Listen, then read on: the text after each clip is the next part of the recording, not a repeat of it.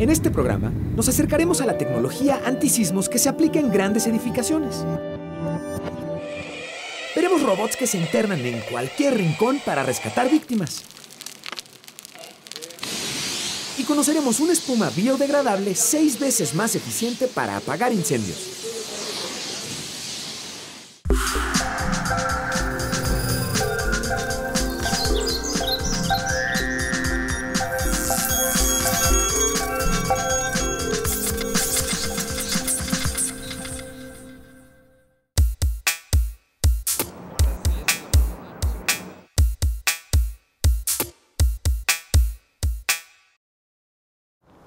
Hola, ¿qué tal? Bienvenidos a Factor Ciencia. Yo soy Emilio Saldaña y el día de hoy estamos transmitiendo desde el punto más alto de América Latina. Estoy en estos momentos en el helipuerto de la Torre Mayor, un edificio inteligente que entre otras cosas es además súper seguro. Nuestro programa en esta ocasión lo vamos a dedicar a hablar sobre la ciencia y la tecnología que hoy ayudan al hombre a paliar los fenómenos naturales y a protegernos mejor de sus consecuencias. Bienvenidos.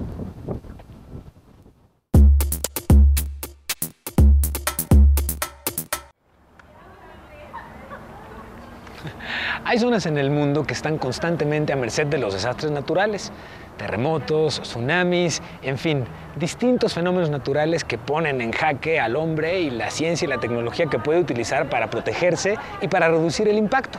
Te invito a que veamos lo que sucedió en Japón muy recientemente. Fue devastador. Dos fenómenos naturales, un sismo y un tsunami, cobraron la vida de más de 15.000 personas en Japón. Se calcula que la reconstrucción en algunas zonas tardará hasta 10 años. Todo ocurrió a pesar de los avances tecnológicos, de las estrictas normas de construcción y del moderno sistema de alerta sísmica con que cuentan los japoneses.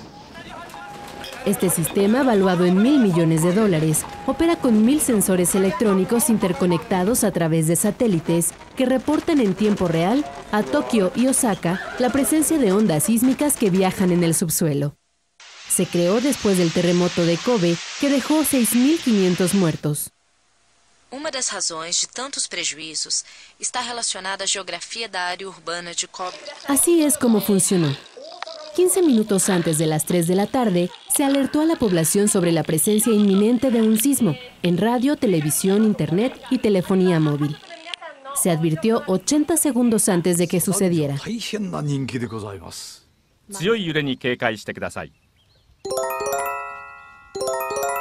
緊急地震速報です Ya durante el temblor, los locutores llamaron a mantener la calma.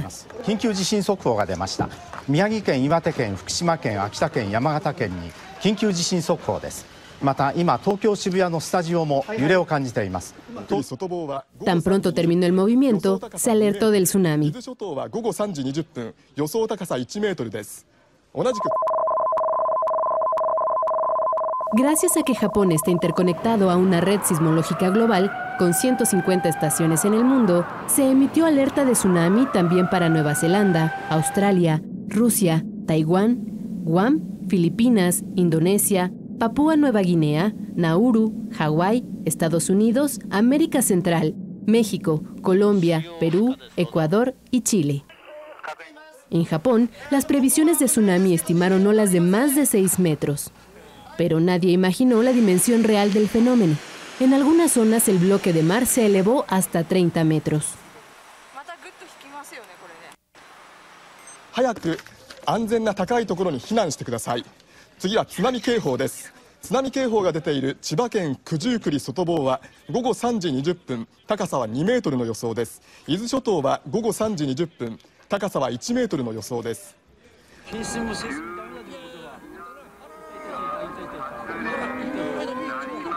Mucha gente logró llegar a sitios altos donde presenciaron la tragedia. El mar avanzó implacable como consecuencia de un sismo de 9.0 grados Richter, desatado a 130 kilómetros de la costa.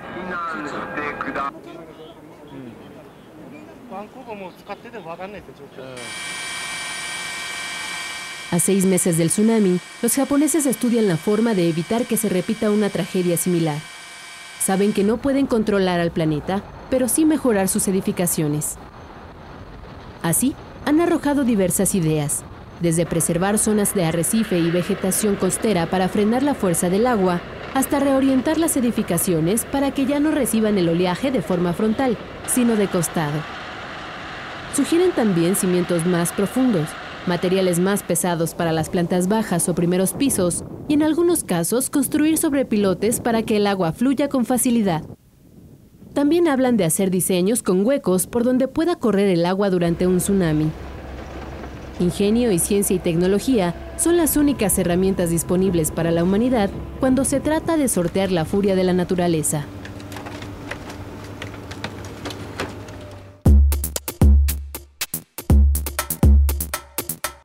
Este sismo causó una gran devastación en Japón. Sin embargo, hoy los científicos están más preocupados por aprender de lo que sucedió con el afán de compartir estos conocimientos y poder ayudar a prevenir a Japón y a otras partes del mundo.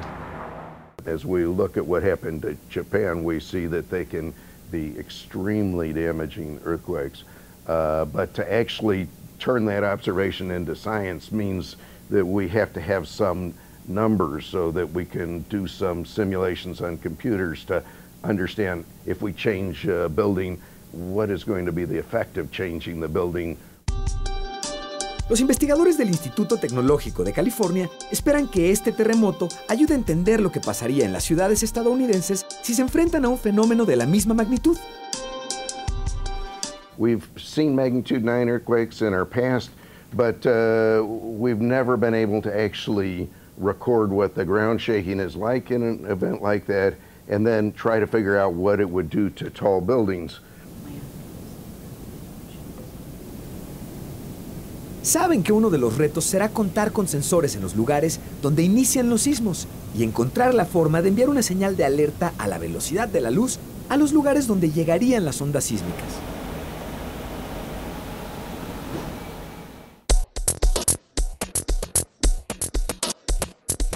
Al igual que Japón, Chile es uno de los países más sísmicos de nuestro planeta.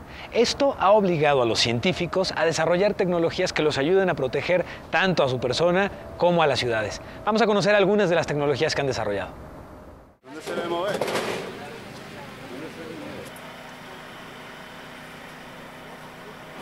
Estas son las imágenes de lo que provocó en Santiago de Chile uno de los terremotos más devastadores de la última década ocurrió la madrugada del 27 de febrero del 2010.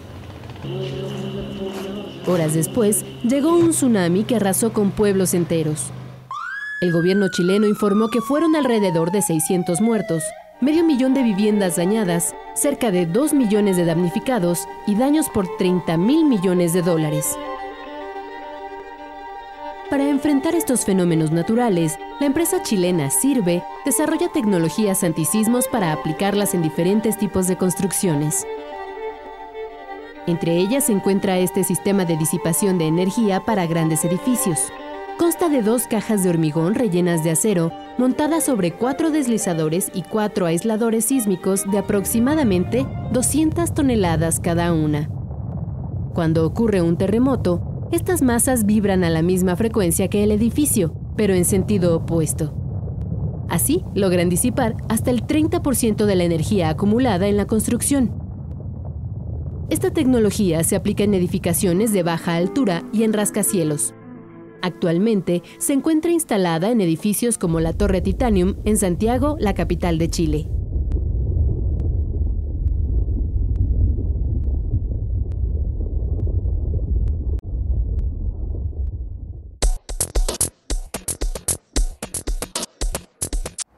México, por supuesto, se suma a la lista de países con mayor actividad sísmica en nuestro planeta. La ubicación particular que tenemos en el mapa explica lo cotidiano de los sismos, pero la pregunta que vamos a responder a continuación es, ¿por qué tiembla en México? La mañana del 19 de septiembre de 1985, la Ciudad de México despertó con un impactante sismo de 8.1 grados en la escala de Richter. Poco más de dos minutos bastaron para que movimientos trepidatorios y oscilatorios causaran una gran devastación. Murieron entre 6.000 y 10.000 personas. Se desplomaron 30.000 edificaciones. El epicentro se ubicó en los límites de Michoacán y el Estado de México. Fue una experiencia triste, pero aleccionadora. A partir de ese día se hizo evidente la ubicación geográfica de México en una zona altamente sísmica. Tan solo en el 2010, el Sismológico Nacional registró 3.400 movimientos telúricos, ninguno de la magnitud del terremoto del 85. Solo tres superaron los 6 grados y uno llegó a 7.2 en Mexicali, Baja California. Este 2011 el más fuerte fue de 6.7 grados. Se registró el 7 de abril al suroeste de las Chiapas, Veracruz. La explicación de los constantes movimientos telúricos parece simple. Nuestro territorio se encuentra sobre los límites de cuatro placas tectónicas, la norteamericana, la del Pacífico, la de Cocos y la del Caribe. Son cuatro de las doce capas que conforman el suelo esférico de la Tierra, similares a una gran cáscara, y las cuales, al acomodarse entre ellas, producen terremotos. Y es que al interior de nuestro planeta hay un núcleo incandescente que hace circular magma constantemente a una temperatura entre 9000 y 10000 grados centígrados, o sea que es más caliente que la superficie del Sol. Ese material de rocas y lava se agolpa todo el tiempo en las placas y las reacomoda con frecuencia. Es por eso que aunque sabemos cómo ocurren estos fenómenos, aún no es posible pronosticarlos con exactitud.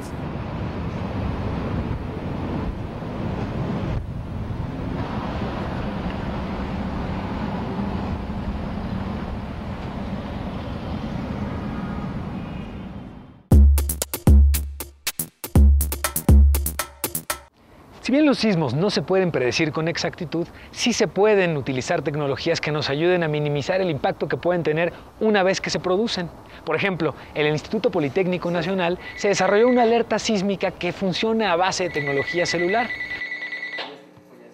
Este sistema puede enviar un aviso vía celular hasta 200 segundos antes de que se registre el terremoto. Esta alerta sísmica funciona mediante enlaces satelitales que permiten enviar la alerta del epicentro a las ciudades en fracciones de segundos. Nosotros aprovechamos la tecnología en telecomunicaciones satelitales y hacemos solo un enlace desde el epicentro donde se genera un sismo hacia la distribución de la alerta sísmica. Es por eso que nuestro sistema ofrece como mínimo de 60 o máximo 200 segundos de anticipación. El sensor de ondas sísmicas instalado en las costas del Pacífico envía una alerta a un equipo instalado en la Ciudad de México. Y este a su vez distribuye en fracciones de segundo un mensaje de texto a una lista de números celulares. El principal objetivo es salvar vidas con este sistema, de que a la mayoría de las personas le llegue un aviso con tiempo anticipado y puedan salvaguardar su integridad física. ¿no?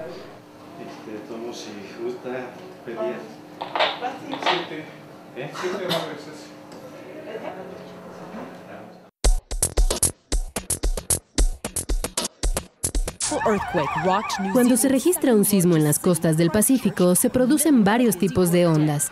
Las ondas S y P, que viajan por el interior de la Tierra, y las llamadas R y L, que avanzan por la superficie.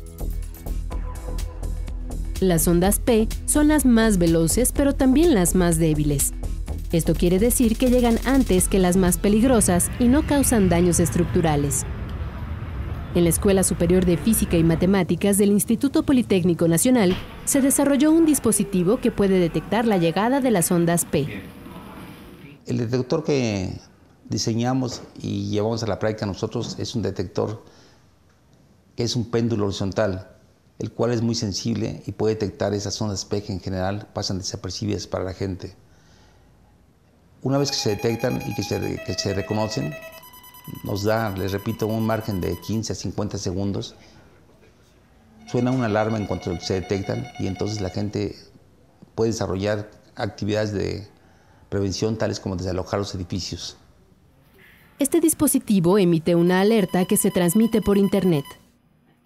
La red de Internet eh, cubre prácticamente todo el mundo, en particular cubre toda la zona metropolitana y entonces es importante aprovechar esa infraestructura justamente nuestra filosofía es aprovechar lo que ya está instalado. Actualmente esta alerta sísmica está en operación en algunos edificios del Politécnico, pero se espera que aprovechando la infraestructura de Internet se pueda transmitir primero en todo el IPN y a cualquier institución que lo solicite.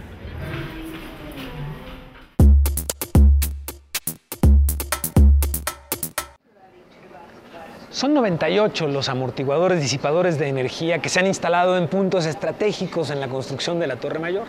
Tienen un funcionamiento muy similar al de un amortiguador de un automóvil o de un pistón en el que hay tres pasos. Hay uno de compresión, liberación de un fluido viscoso de un lado al otro, con lo que se absorbe mucha de la energía, y la recuperación. En esta recuperación, en el caso de estos amortiguadores, lo que permiten es justamente no solo absorber el movimiento, sino impedir que se replique este movimiento y vibración en la torre completa y recuperan su estaticidad. Continuamos en Factor Ciencia.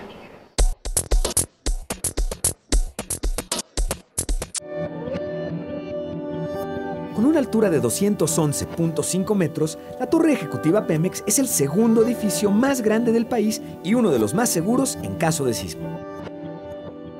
En 1985, durante el sismo de septiembre, esta torre se comportó perfectamente ya que no tuvo ni siquiera rotura de algún cristal. Entonces su comportamiento fue de acuerdo a lo esperado.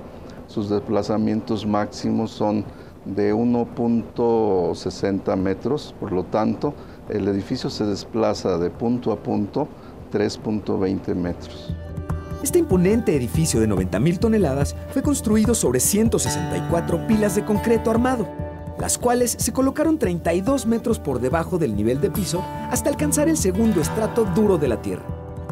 La torre cuenta además con una estructura metálica atornillada, la cual le permite absorber las cargas accidentales por sismo o viento.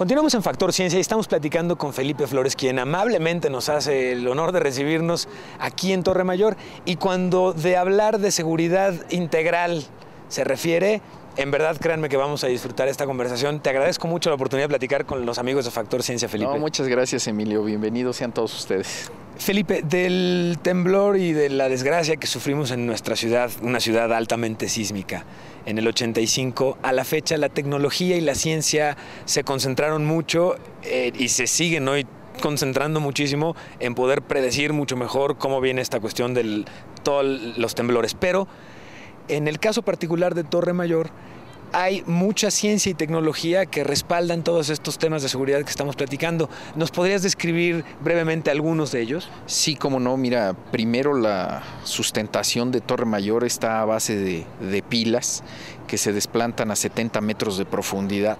Después viene una losa de concreto de 3 metros de peralte. Después se levanta la superestructura. Y en estos huesos de la superestructura hay unas diagonales de rigidización que ustedes pueden ver desde el exterior cuando, cuando veas de frente el edificio. Y en cada cruce de estos diagonales de rigidización, estos diamantes estructurales, que así le llamamos, ahí se colocaron amortiguadores. Estos amortiguadores eh, hacen el siguiente efecto. Cuando cuando viene una fuerza sísmica, una solicitación sísmica, el amortiguador es el primero en responder y es el primero que empieza a transformar esta fuerza en un movimiento, después en calor y lo disipa. Acto seguido, ¿qué pasa con el que está aquí adentro? Siente muy poco el efecto del sismo. Cuando los amortiguadores han hecho su trabajo, entonces la estructura empieza a oscilar un poco. Pero una vez que acaba el sismo, gracias a los amortiguadores queda nuevamente la estructura vertical y en total quietud. Entonces no hay este efecto de resonancia o bamboleo que tienen otros edificios. Pero hay que recordar que la única manera en que las estructuras tienen de defenderse ante un sismo, pues es moviéndose para disipar la fuerza. ¿no? Felipe, muchísimas gracias. Continuamos en Factor Ciencia. Soy Emilio Saldaña.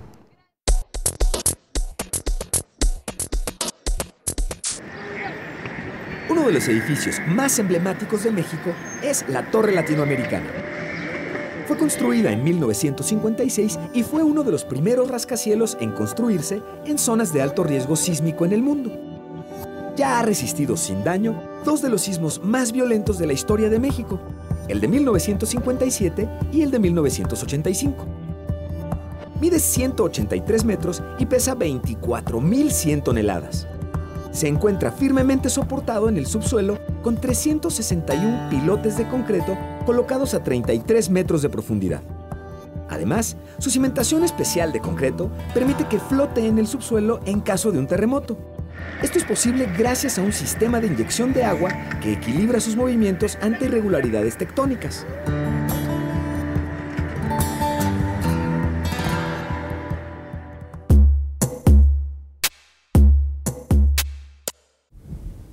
Llegan a lugares donde el hombre no puede accesar para ofrecer una vista de lo que puede haber bajo escombros o en lugares devastados por un sismo, un tsunami o un incendio o cualquier otro fenómeno natural.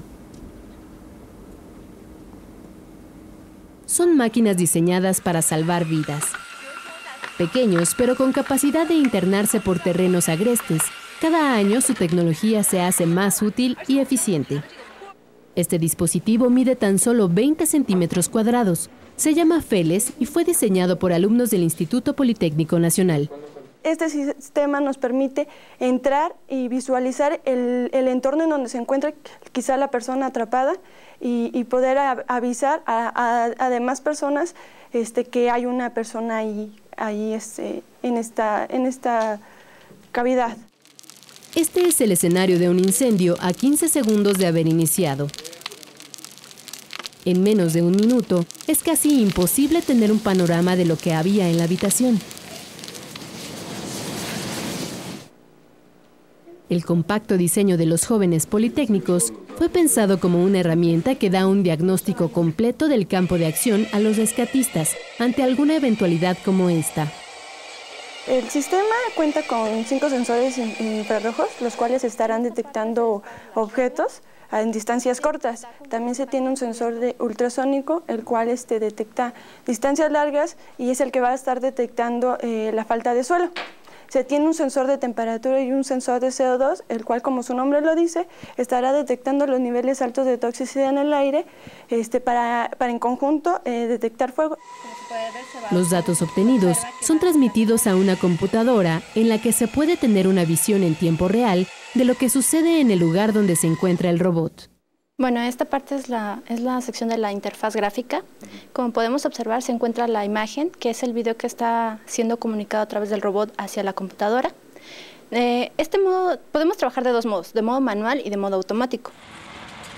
La cualidad impredecible de los fenómenos naturales siempre impulsará innovaciones tecnológicas más sofisticadas.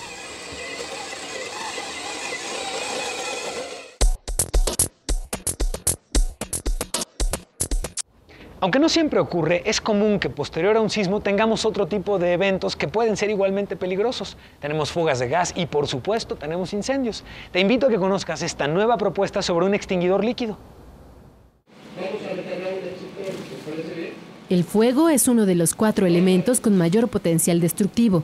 Puede iniciar a partir de una sola chispa y le toma pocos minutos para salirse de control.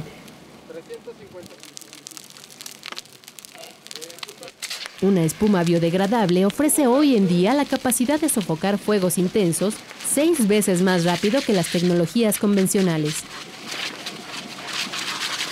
Llegamos a alcanzar temperaturas de 1100 grados en, dos de los escenarios. Eh, alcanzamos a, sofocar aproximadamente unos 10 segundos y la temperatura bajó, en ese, en ese lapso de 10 segundos bajó de 1100 hasta 35 grados centígrados. Este líquido es un agente humectante que enfría y reduce la tensión superficial del agua, encapsula todos aquellos elementos susceptibles a la combustión y de esta forma puede sofocar las llamas y evita que se vuelva a provocar el fuego. Fire eh, se mezcla con agua y con el aire. Al lograr esta mezcla vamos a lograr formar una capa espumosa y esa capa espumosa lo que va a hacer es encapsular, es decir, va a secuestrar el oxígeno. Lo primero que vamos a hacer es quitar el oxígeno, vamos a enfriar y vamos a inhibir este, todos los radicales libres y vamos a desnaturalizar los combustibles o hidrocarburos. La espuma fue probada en escenarios simples con neumáticos, madera y plásticos.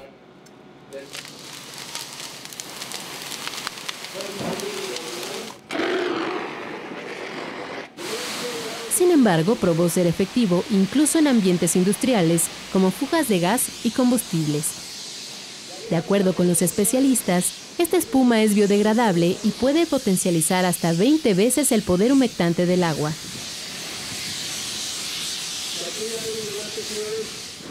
la gente sigue utilizando agua. El agua posiblemente no apague una llanta, posiblemente no apague un polímero. ¿Qué es esto? Un material que se está quemando, se achicharra técnicamente y no le va a entrar ni el polvo químico seco ni el agua. Sin embargo, nuestra espuma va a penetrar, va a enfriar hasta el interior. Esa es la tecnología que nosotros utilizamos. Cada día son más las tecnologías que se desarrollan para el control del fuego. Sin embargo, el arma más poderosa para evitar su devastador poder es la prevención.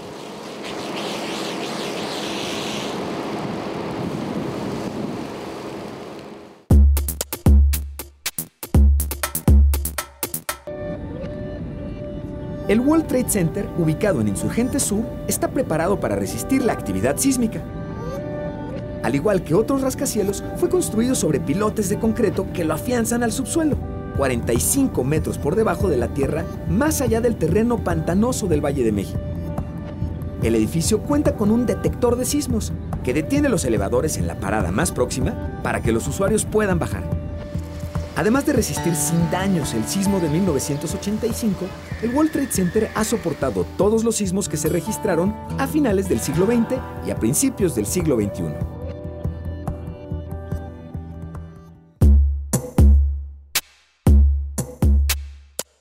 Seguimos investigando lo que ocurre en el mundo de la ciencia y la tecnología. Espero que este programa en el que hemos hablado de cómo los avances hoy nos ayudan a protegernos y a reducir el impacto de los desastres naturales haya sido de tu agrado.